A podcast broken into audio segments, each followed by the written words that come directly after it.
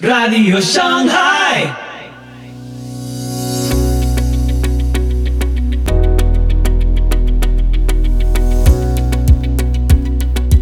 Muy buenos días, muy buenas tardes, muy buenas noches y muy bienvenidos a Radio Shanghai. Soy Pipo Biglione y este es el episodio 255 de la sexta temporada.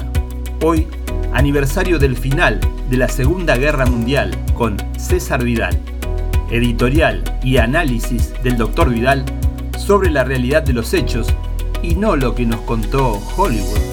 Te invito a escuchar este episodio atentamente. Ah, pero antes queremos saludar a nuestros queridos oyentes por el apoyo a este podcast y un saludo muy especial a los muchachos de Golosina Sagitario. Corría el año 1944 cuando a inicios del mes de junio tropas americanas, británicas y canadienses abrieron el esperado segundo frente contra el nazismo en Europa. Aunque la propaganda, y Hollywood en especial, han insistido en atribuir a ese episodio el carácter decisivo de la Segunda Guerra Mundial, la realidad es que, como reconocería nada menos que Winston Churchill en sus memorias, para cuando los aliados occidentales desembarcaron en Francia en 1944, el ejército rojo ya había desventrado a las tropas de Hitler. A pesar de esa afortunada circunstancia y de contar con una aplastante superioridad material, americanos, británicos y canadienses no lograron romper el frente alemán en Normandía ni alcanzar ninguno de los objetivos para los primeros días. Forzados por esa situación, las autoridades aliadas tuvieron que solicitar que el ejército rojo lanzara una ofensiva inesperada para acabar con la resistencia de los nazis. Fue así como en el mismo mes de junio de 1944 el ejército soviético improvisó apresuradamente y lanzó la Operación Bagration. Esta operación obligó a Hitler a retirar tropas de Normandía abriendo el camino a los aliados, logró aniquilar al cuerpo central de ejércitos del Tercer Reich, liberó campos de exterminio como Auschwitz y llegó en apenas unas semanas hasta las puertas de Varsovia. La liberación de Polonia del yugo nazi le costaría al ejército rojo nada menos que medio millón de muertos, más que los sufridos por Estados Unidos en todos los frentes de guerra sumados. Ese papel decisivo del Ejército Rojo no cambió en el año escaso que quedaba de guerra.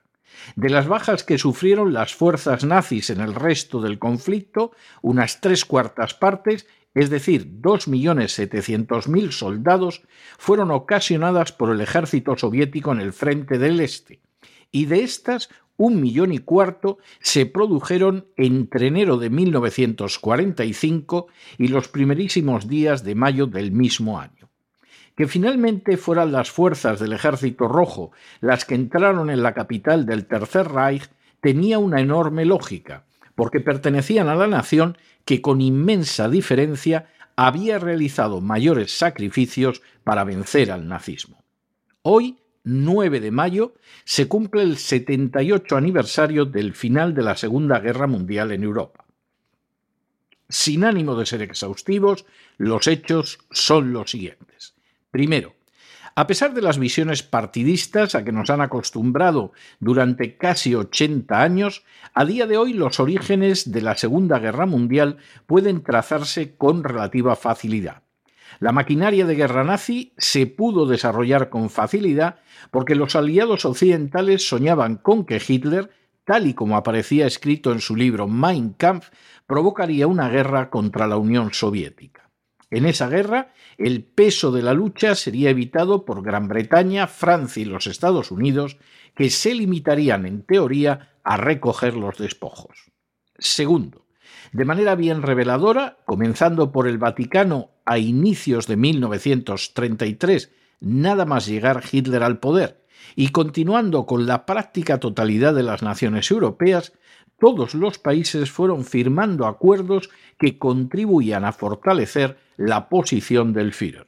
Tercero, Se oculta siempre, pero en la misma conferencia de Múnich de 1938, Checoslovaquia fue desmembrada no solo en favor de que los sudetes regresaran al Tercer Reich, sino también de que Polonia, una nación que no dejó de agredir militarmente a sus vecinos durante el periodo de entreguerras, se llevara también un pedazo de territorio checoslovaco. Winston Churchill definiría entonces a Polonia con toda justicia como la hiena de Europa. Cuarto, semejante política quedó de manifiesto también en la forma en que todos los ofrecimientos de la Unión Soviética en favor de crear un sistema de seguridad mundial frente al nazismo fueron rechazados por las potencias occidentales que sólo esperaban que Hitler cumpliera con sus deseos. Quinto, sin embargo, en política las circunstancias no siempre se desarrollan como se han planeado, y en el verano de 1939 el Tercer Reich firmó un acuerdo con la Unión Soviética que beneficiaba a ambas partes. Para Hitler significaba que no tendría que combatir en caso de guerra en dos frentes y que además podría escoger sobre quién asestar sus golpes. Para Stalin implicaba la seguridad de que ganaría tiempo frente a una agresión nazi inevitable y que se venía planeando desde hacía años. Sexto, durante el verano de 1939, cuando Hitler intentó solucionar diplomáticamente con Polonia el contencioso de Danzig, fueron Gran Bretaña, Francia y los Estados Unidos los que presionaron a Polonia para que no llegara a ningún tipo de acuerdo, ya que supuestamente recibiría el respaldo de las potencias occidentales y en caso de guerra incluso podría quedarse con algún pedazo añadido del territorio alemán. Séptimo. Polonia creyó estúpida y soberbiamente en las promesas occidentales y optó por el camino de la guerra en vez de por la solución diplomática. Como habían esperado los aliados occidentales, el 1 de octubre de 1939 su territorio fue invadido por las tropas del Tercer Reich. Ni británicos, ni franceses, ni mucho menos americanos dispararon un solo tiro en su favor, mientras Alemania machacaba en un tiempo récord a una imprudente Polonia. Había comenzado la Segunda Guerra Mundial. Octavo. La Segunda Guerra Mundial vino a ser el conflicto armado más mortífero de la historia de la humanidad. Entre 70 y 85 millones de personas perecieron en ella, lo que significa el 3% de la población mundial en 1940. Noveno. Las muertes relacionadas directamente con acciones bélicas se cifran entre 50 y 56 millones, a los que hay que sumar entre 19 y 28 millones derivados de la enfermedad y del hambre. Décimo. Los muertos civiles fueron entre 50 y 55 millones, lo que más que duplica la cifra de bajas militares que estuvo entre 21 y 25 millones, entre ellos 5 millones de judíos muertos. Un décimo. Más de la mitad de las muertes de la Segunda Guerra Mundial fueron sufridas por China y la Unión Soviética. Duodécimo. Así, Polonia sufrió entre 5 millones y 5 millones 800 mil muertos, de los que la mayoría fueron civiles y entre ellos más de un millón de judíos exterminados durante el Holocausto de forma trágicamente reveladora y que se quiere pasar por alto, la liberación del nazismo no vino para Polonia de la mano de británicos, americanos o franceses, sino de los soldados del Ejército Rojo. Décimo tercero. China padeció 20 millones de muertos que comenzaron a morir antes de 1939 con una invasión perpetrada por el Japón. Décimo cuarto. Alemania sufrió 5.300.000 soldados muertos, entre los que se encontraron unos 900.000 reclutados en áreas del Gran Reich como Austria o los Sudetes. Décimo quinto. Cifras menores de caídos se produjeron en naciones que apoyaron el nazismo, como Italia, Rumanía, Bulgaria y Hungría, o entre los colaboracionistas de los nazis que formaron unidades específicas, como los nacionalistas ucranianos del genocida Stepan Bandera. Gran Bretaña y otras naciones de la Commonwealth sufrieron algo más de medio millón de muertos, de los que un porcentaje elevadísimo fueron indios, mientras que Estados Unidos tuvo 407.000 muertos y apenas bajas civiles. Décimo séptimo. La Unión Soviética sufrió no menos de 27 millones de muertos, es decir, más de cinco veces los padecidos por la Alemania nazi más de 54 veces los que sufrió Gran Bretaña y la Commonwealth y casi 70 veces más que los Estados Unidos de América. Décimo octavo.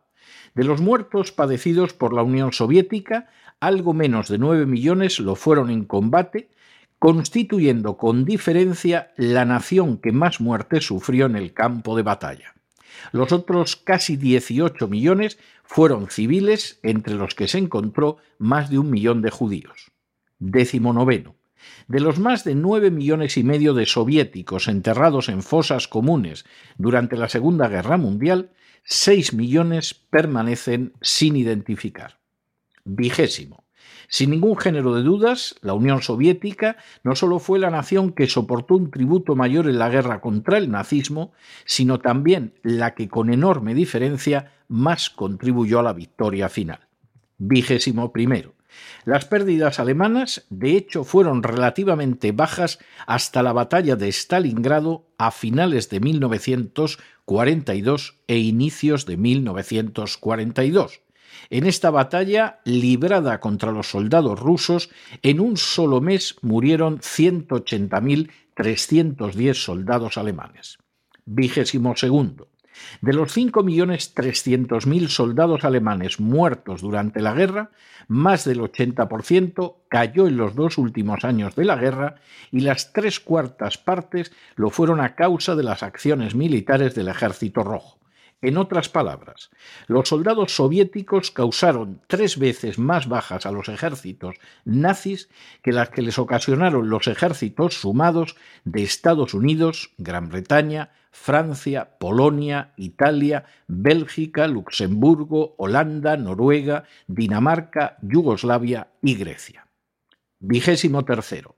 En el último año de la guerra, el 68,5% de las bajas sufridas por los ejércitos de Hitler fueron ocasionadas por el ejército rojo. Vigésimo cuarto. De manera bien reveladora, Polonia fue abandonada por los aliados occidentales que pactaron su permanencia en la esfera de poder soviético. Aunque en la posguerra, por decisión expresa de Stalin, Polonia experimentó un notable crecimiento territorial a costa de Alemania, sufriría durante décadas una dictadura comunista. Sin duda, pagó un precio muy elevado por haberse fiado de los aliados occidentales en 1939, aunque por supuesto Polonia no se ha planteado jamás devolver a Alemania los territorios que le arrebató en 1945. Vigésimo quinto. En cuanto a otros vencedores de la guerra, es obvio que el futuro no resultó como lo habían esperado. Gran Bretaña, Francia, Bélgica y Holanda tuvieron, por ejemplo, que enfrentarse con la pérdida de sus respectivos imperios coloniales. Vigésimo sexto.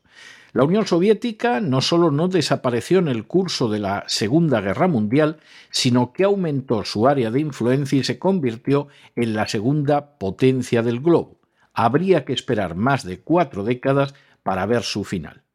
Vigésimo séptimo. Estados Unidos, apelando a la amenaza comunista, convirtió mediante la OTAN a las naciones de Europa Occidental en protectorados en materia de defensa, desplegando bases en el continente que no han dejado de aumentar en número, extensión y capacidad desde entonces. Vigésimo octavo. Definitivamente, Europa dejó de ser el centro del mundo cuando en lugar de acabar con el nazismo desde el principio, lo alimentó en la suicida esperanza de que fuera su mejor baza contra la Unión Soviética. Al actuar así, sembró las semillas de conflictos que llegan hasta el día de hoy. Vigésimo noveno. Para colmo, no pocos de los criminales de guerra nazis escaparon a su castigo encaramándose en las filas de la OTAN encargándose de funciones relacionadas con la inteligencia o poniéndose al servicio de Gran Bretaña o Estados Unidos, como fue el caso del genocida ucraniano Stepan Bandera. Y trigésimo, hoy en día naciones que fueron liberadas por el Ejército Rojo, como Polonia, derriban los monumentos erigidos en honor de aquellos que dieron su vida para liberarlas del yugo nazi. El nazismo es una de las peores amenazas que ha asolado la historia de la humanidad.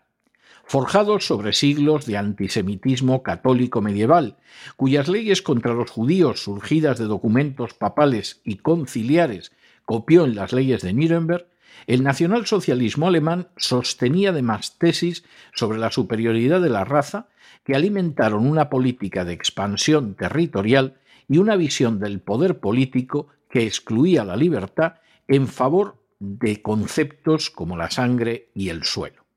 Desde el principio, el nacionalsocialismo alemán en el poder se reveló muy superior a sus adversarios en la obtención de resultados.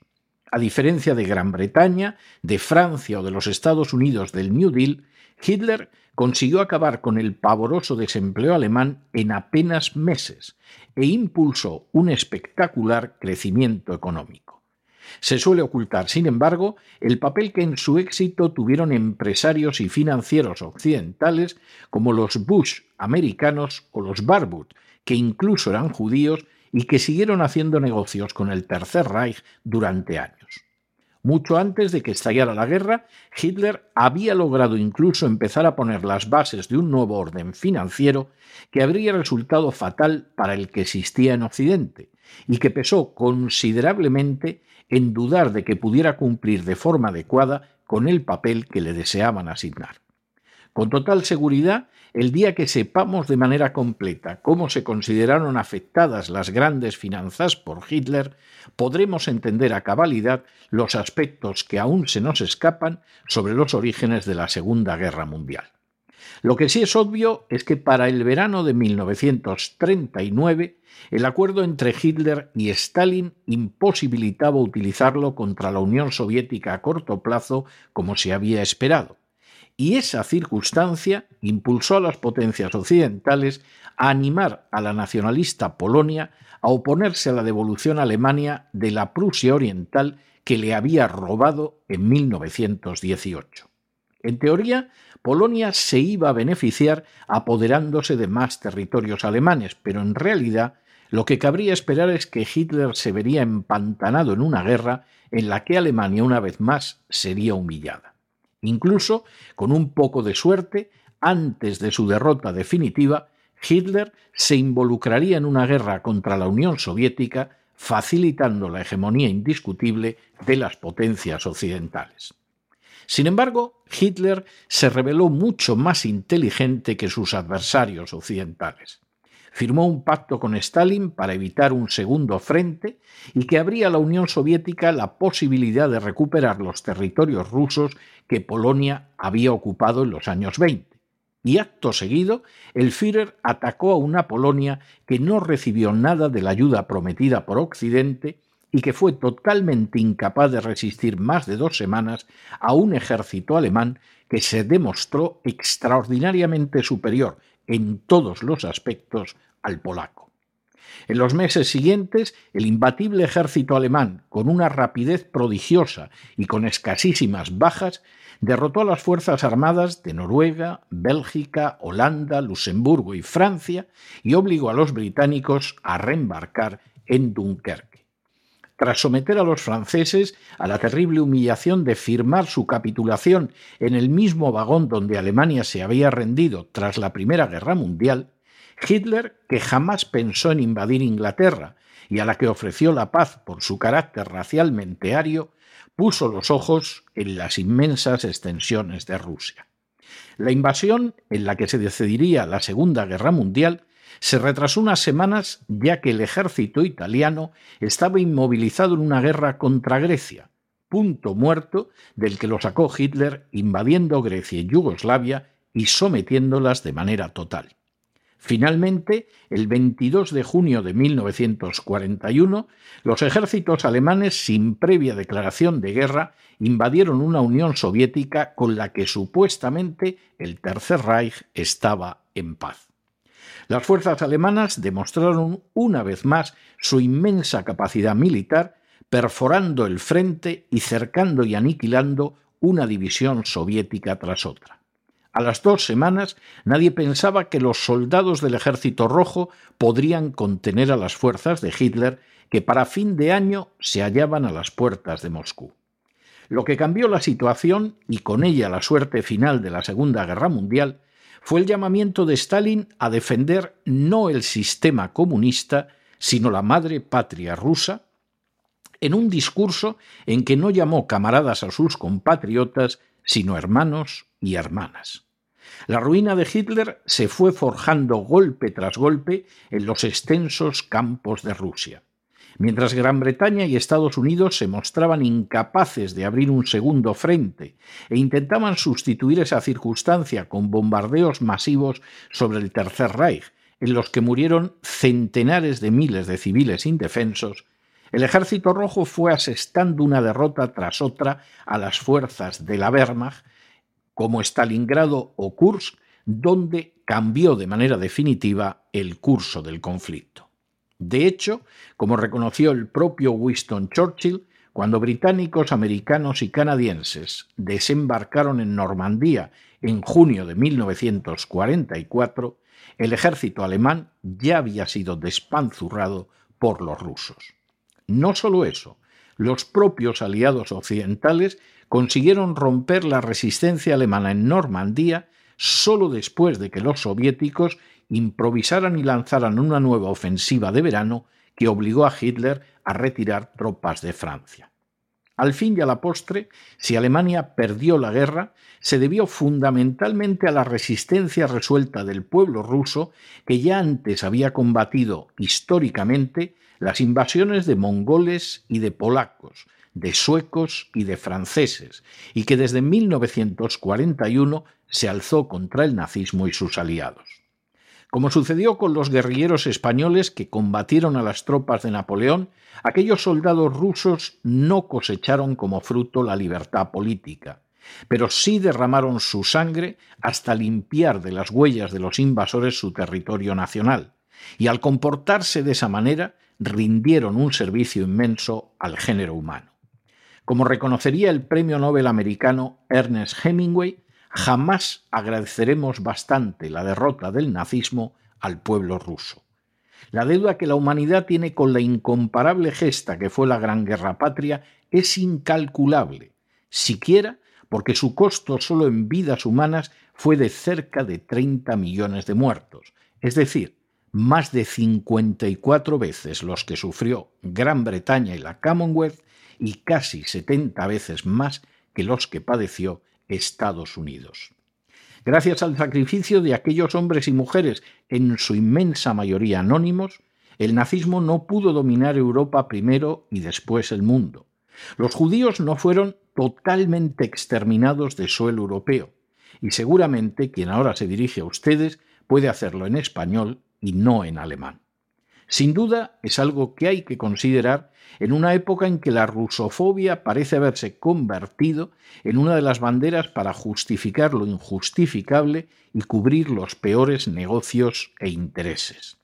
Que a día de hoy se puede inducir a una nación eslava a convertirse en campo de batalla en favor de intereses occidentales, como sucedió con Polonia en 1939 que a día de hoy intereses hegemónicos políticos y militares se enmascaren bajo la más sucia propaganda, que a día de hoy las celebraciones del final de la Segunda Guerra Mundial no cuenten con Rusia, la más que principal artífice de la victoria contra el nazismo, y sí con naciones que combatieron el favor del nazismo y de sus aliados, como los nacionalistas ucranianos que honran a un genocida llamado Stepan Bandera, que a día de hoy se respalde militarmente a unidades armadas como el batallón Azov, que se jacta de su vinculación ideológica con el nazismo y sus colaboradores, y que a día de hoy haya quien afirme públicamente que podría ganar una guerra nuclear dirigida contra Rusia, Son circunstancias que dejan de manifiesto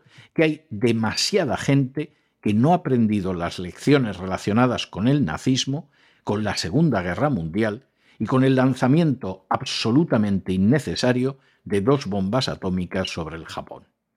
Va siendo hora de aprender esas lecciones antes de que sea demasiado tarde para el conjunto de la humanidad y desaparezcamos en medio de un holocausto nuclear.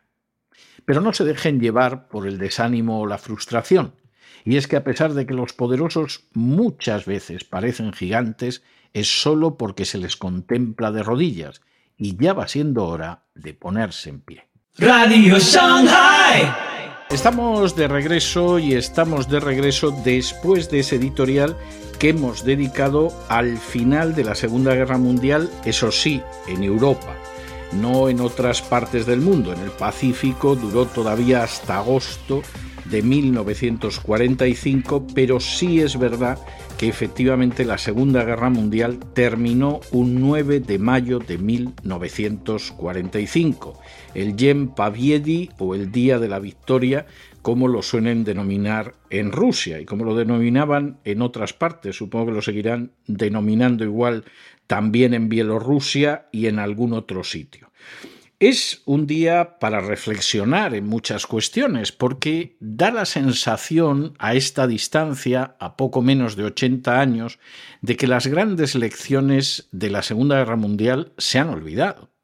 Hombre, se suele recordar el día del holocausto, el peligro del antisemitismo, pero esa es una cuestión que se produce dentro de la Segunda Guerra Mundial y que tiene un prólogo previo a la Segunda Guerra Mundial, pero es una cuestión aparte, es una cuestión que tiene una entidad propia, que de alguna manera se desarrolla como se desarrolla al amparo de la guerra, pero que es una lección más, no es la gran lección de la Segunda Guerra Mundial, aunque es una gran lección. La Segunda Guerra Mundial tiene muchas lecciones y por supuesto de la manera en que se miente, se tergiversa, se cambia la Segunda Guerra Mundial, esas lecciones quedan desdibujadas o incluso negadas.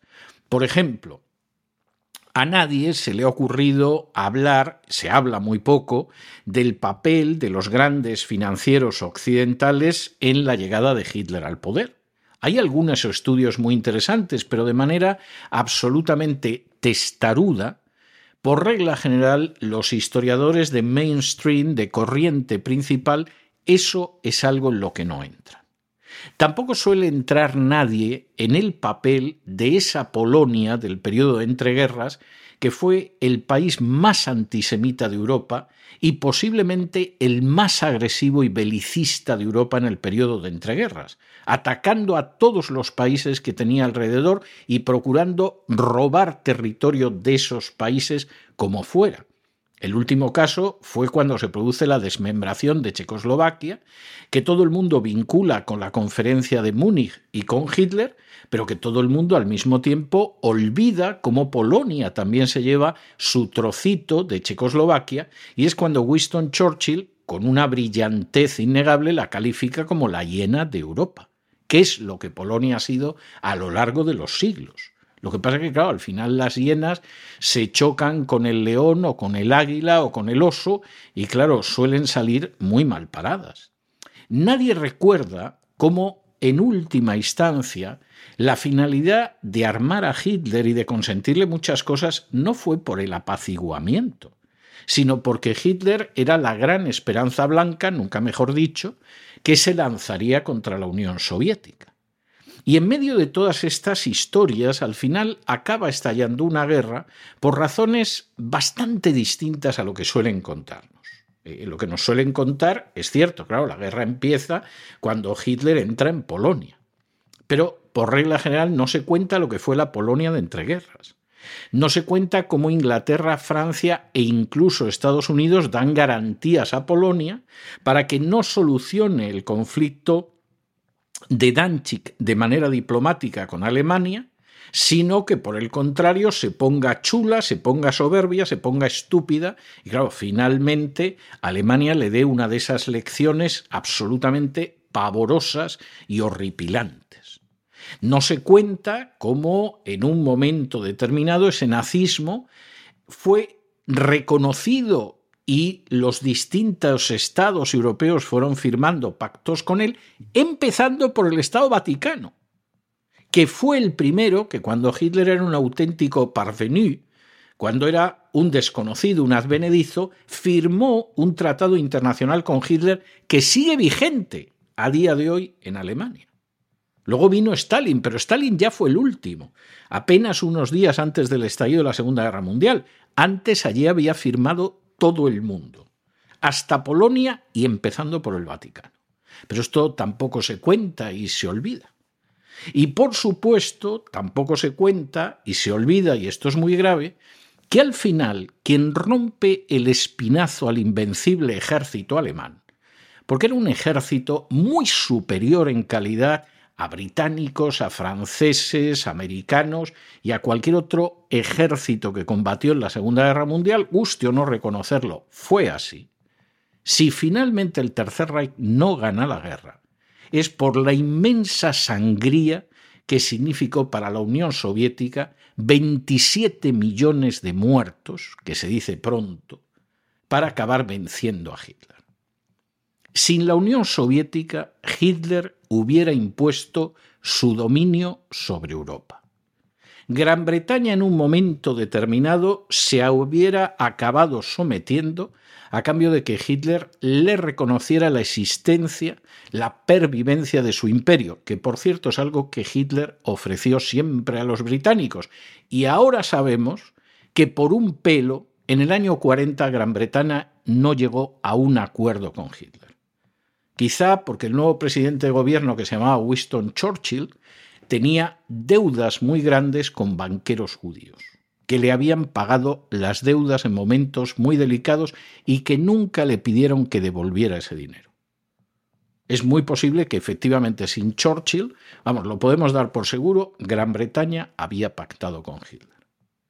Y con un Hitler dominando Europa, y que hubiera conseguido dominar buena parte de la Unión Soviética, las bombas atómicas nazis, en muy poco tiempo, hubieran podido estar cayendo sobre Nueva York.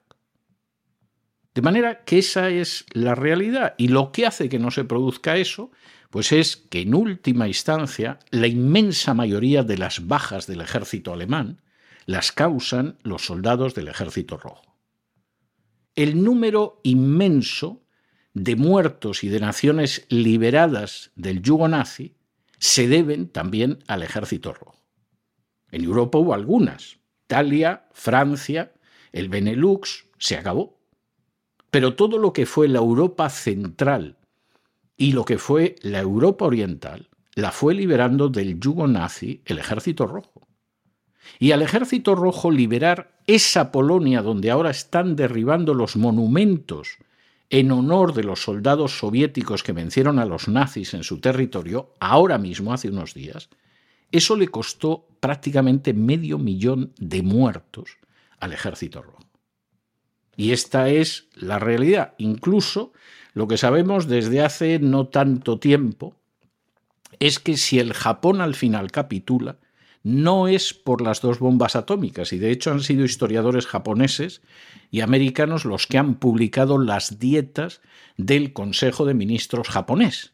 Los japoneses ni se enteraron de lo que eran las bombas atómicas. Pensaron que era otro bombardeo espantoso como los que llevaban desencadenando las fuerzas aéreas americanas pues en los últimos cuatro años y pico. Lo que decide al emperador Hirohito a rendirse inmediatamente a Estados Unidos es que la Unión Soviética ha entrado en guerra.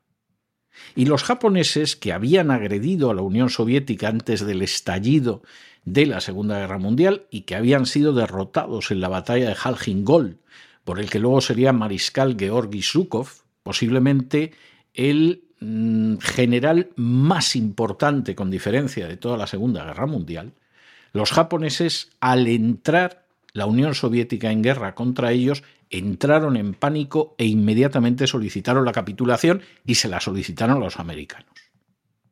Y eso es lo que sabemos ahora y eso es lo que fue la Segunda Guerra Mundial. Que esto ahora se quiera olvidar Que olvidemos cómo buena parte de los criminales de guerra nazis acabaron encaramados en las estructuras de la OTAN o de la inteligencia de Alemania Occidental o al servicio de los servicios secretos británicos y americanos, como fue el caso de un genocida ucraniano que se llamaba Stepan Bandera.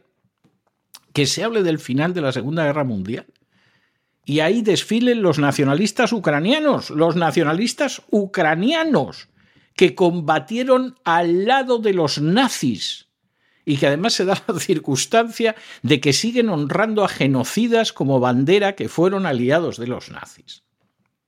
Pues esto demuestra hasta qué punto hay quien ha perdido la cabeza. Realmente demuestra hasta qué punto hay gente que ha enloquecido en su inmensa soberbia. Esto es lo que los griegos denominaban con una palabra tremenda que era hybris, la soberbia de aquel que pierde el contacto con la realidad por su increíble prepotencia y que lo único que hace es colocarse en una situación donde la divinidad lo va a castigar y lo va a humillar. Y el término griego hybris, que habían visto varios casos de este tipo, pues evidentemente es muy significativo, porque desgraciadamente hay una buena parte de Occidente que ahora mismo está enferma de hybris que ha olvidado lo que fue esa Segunda Guerra Mundial y que no se da cuenta de que efectivamente una Tercera Guerra Mundial, como muy bien dijo Einstein, no sabemos lo que se utilizará aparte del armamento nuclear, pero desde luego en la Cuarta Guerra Mundial se combatirá con piedras y palos. Es tremendo, pero esa es la auténtica realidad que estamos viviendo ahora y por eso hay que recordar la verdad de la Segunda Guerra Mundial y acabar con esa imagen de buenos y malos. evidentemente los nazis eran malos, pero no está muy claro todo lo que pasó. ¿Qué se pretendía que hiciera Hitler? ¿Por dónde Hitler de pronto resultó que era más independiente y además más inteligente que la gente que tenía enfrente? ¿Cómo incluso hubo financieros judíos como los Barburt que siguieron comerciando y financiando a Hitler después de que Hitler llegara al poder y dictara leyes antisemitas y todo lo demás. ¿Hasta qué punto los nazis eran prácticos que siguieron haciendo pactos económicos con esos banqueros y financieros judíos? ¿Hasta qué punto lo eran tanto que llegaron a acuerdos con los sionistas que ya estaban en Palestina? Todos estos son aspectos terribles de una gran matanza, de una inmensa degollina que transcurrió de 1939 a 1945 y cuyas lecciones, si no se aprenden, pueden acabar cayendo otra vez sobre nuestras cabezas. Y así llegamos al final del programa de hoy. Recordá que podés seguirnos en Facebook e Instagram, dejanos tus comentarios y si te gusta, compartilo. Los invitamos, Dios mediante, a escuchar nuestro próximo episodio y que Dios los bendiga.